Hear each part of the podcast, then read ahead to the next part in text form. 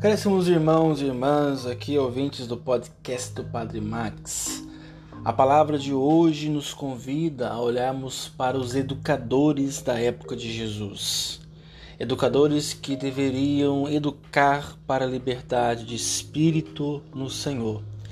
Acabaram errando o caminho e por isso o ai de vós de Jesus, a crítica dura de Jesus aos que conduziam o povo no caminho da educação principalmente a educação religiosa, que trancava, que colocava fardos exagerados nas costas do povo de Deus.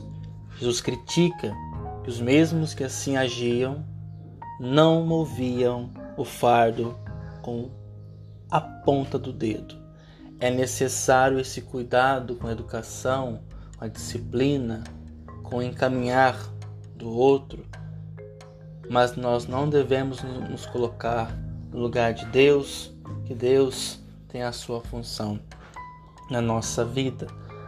Muitos tentaram na história ser como Deus, desde o paraíso com Adão e Eva até os nossos dias de hoje. Pessoas que legislam, criam leis, criam estruturas que oprimem os outros na comunidade, na vida social. Que saibamos ser mais misericordiosos, cuidadores e educadores para a liberdade do Espírito, para a liberdade no Espírito do Senhor que nos conduz e sempre nos conduzirá.